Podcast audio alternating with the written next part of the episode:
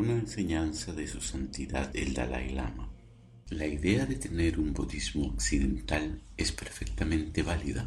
Ustedes saben que el budismo es original de la India. Cuando llegó a diferentes lugares, se mezcló con las tradiciones culturales locales y se convirtió en el budismo tibetano, chino y japonés.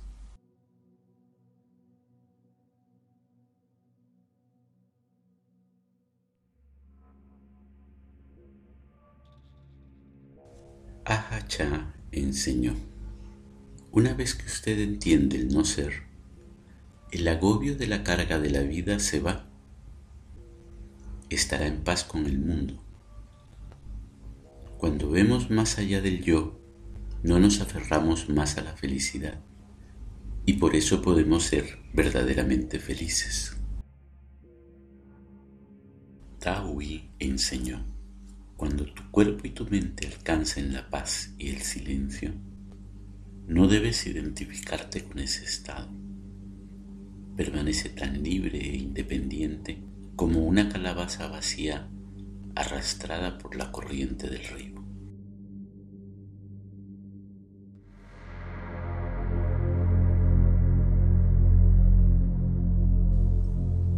La supervivencia de las tortugas no es casual.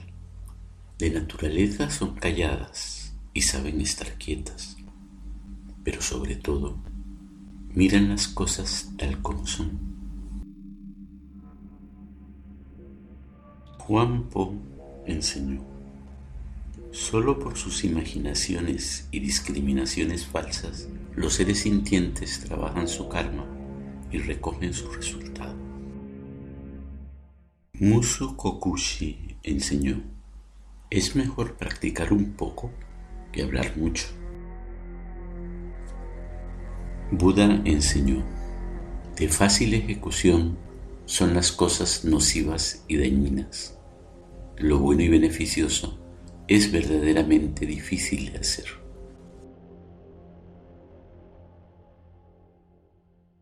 Su Yun enseñó, hay gente que no pudiendo controlar su propia mente, se esfuerza sin embargo en controlar la mente de los demás. Buda enseñó ganancia y pérdida, fama e irrelevancia, crítica y alabanza, placer y dolor. Entre los seres humanos, estas condiciones son inconstantes, impermanentes, sujetas a cambio. Sabiendo esto, la persona sabia, consciente, pondera estas condiciones cambiantes. Las cosas deseables no encadenan su mente. Las cosas no deseables no provocan rechazo.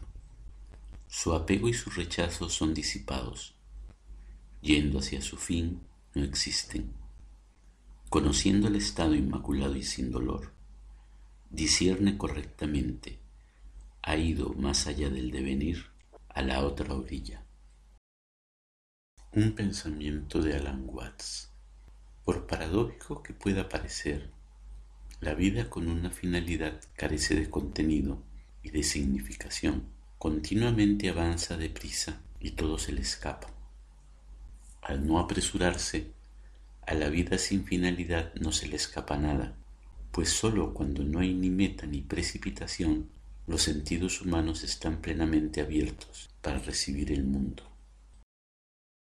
Conforme avanzaba la primavera, el maestro observó que uno de sus discípulos se afanaba con diligencia en la lectura. Una tarde, agotado por las noches de insomnio, el discípulo se dirigió al maestro y le dijo, Venerable, ¿cree usted que en estos textos podré hallar la verdad? A lo que el maestro respondió, ¿qué pregunta buscas? Wuzu enseñó, hablar constantemente del zen es como ponerse a pescar en el lecho de un río seco. Una tarde plomiza de verano los discípulos le dijeron al maestro que iban a bañarse al río.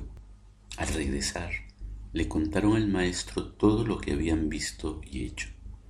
Una vez terminadas las narraciones, el maestro les preguntó, ¿y ya llegaron? Rinzai enseñó, solo cuando alcances la verdad habrás concluido. Hasta que la alcances, repetirás las mismas cosas que antes. Vivekananda enseñó, la mayoría de nosotros convertimos a nuestras mentes en criaturas malcriadas, permitiéndoles hacer lo que se les antoja. Las ramas de un manzano no son iguales, pero sus frutos son idénticos. Qué tontos quienes desprecian alguna de sus ramas, rascándose los egos, se perderán sus frutos.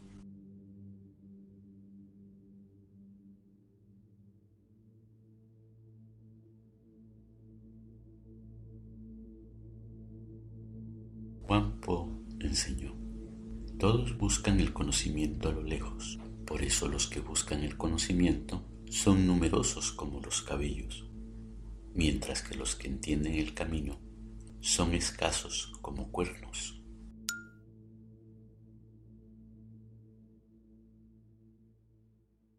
Ramana enseñó, tanto el sabio como el ignorante consideran al cuerpo como yo el ignorante limita el yo al cuerpo. Para el sabio, el sí mismo brilla en el corazón, sin límites, incluyendo el cuerpo y el mundo. Para el ignorante y para el sabio, el mundo existe. El ignorante considera que sólo el mundo es real. Para el sabio, la fuente sin forma de lo visto es real, completa. Buddhadasa Bhikkhu enseñó, sin nada que se haga pasar por yo y mío, ¿dónde puede aparecer la insatisfacción y el sufrimiento? Poseer yo y mío es el corazón de la insatisfacción y el sufrimiento.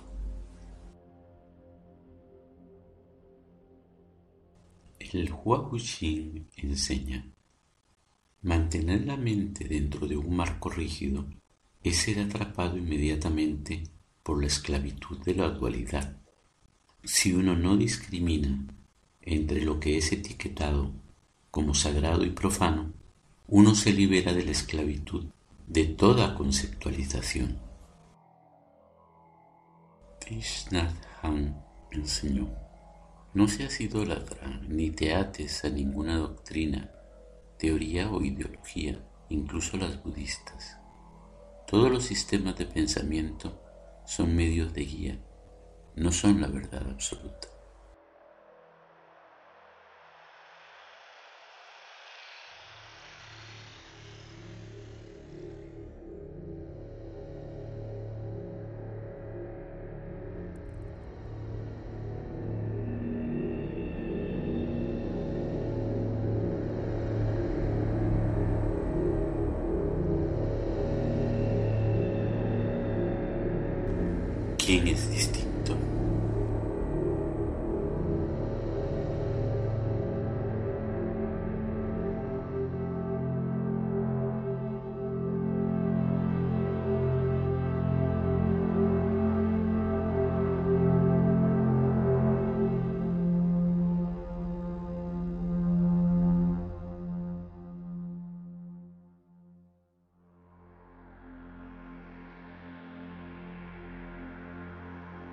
Tener experiencia es tener atención.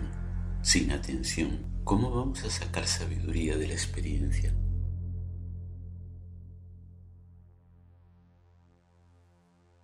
El Huahuchin enseña, la verdad sutil puede ser señalada con palabras, pero no puede ser contenida por ellas.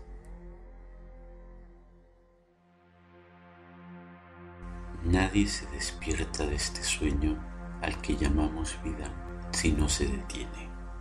No es hacer un alto en la batalla, sino permanecer tranquilo. Esto es, por fin, y de una vez por todas, estar en paz.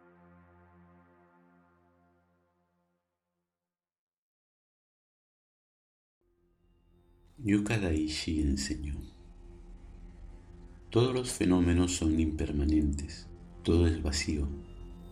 Este es justamente el gran y completo despertar del Buda.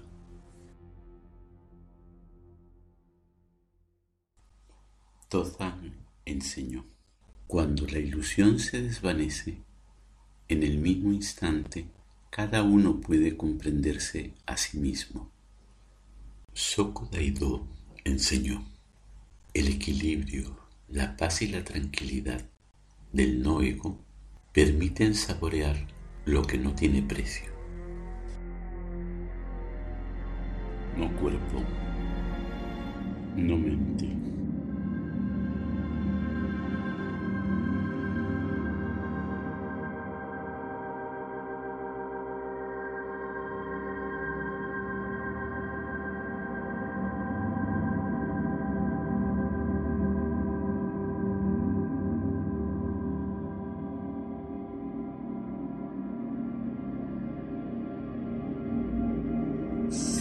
Espacio.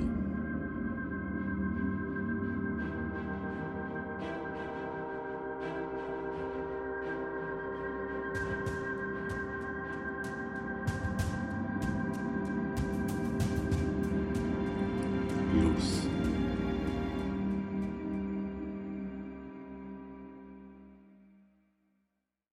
Vivekananda enseñó, aquel que no tiene fe en sí mismo nunca podrá tener fe en Dios. Fragmento de un poema de Laya. Tú solo, tú eres el cielo, tú solo, tú eres la tierra, tú solo, tú eres el día, el aire y la noche, la ofrenda de semillas, la unción de sándalo, las flores y el agua lustral, eres tú. Tú eres todo, oh tú solo, ¿qué podría yo ofrecerte?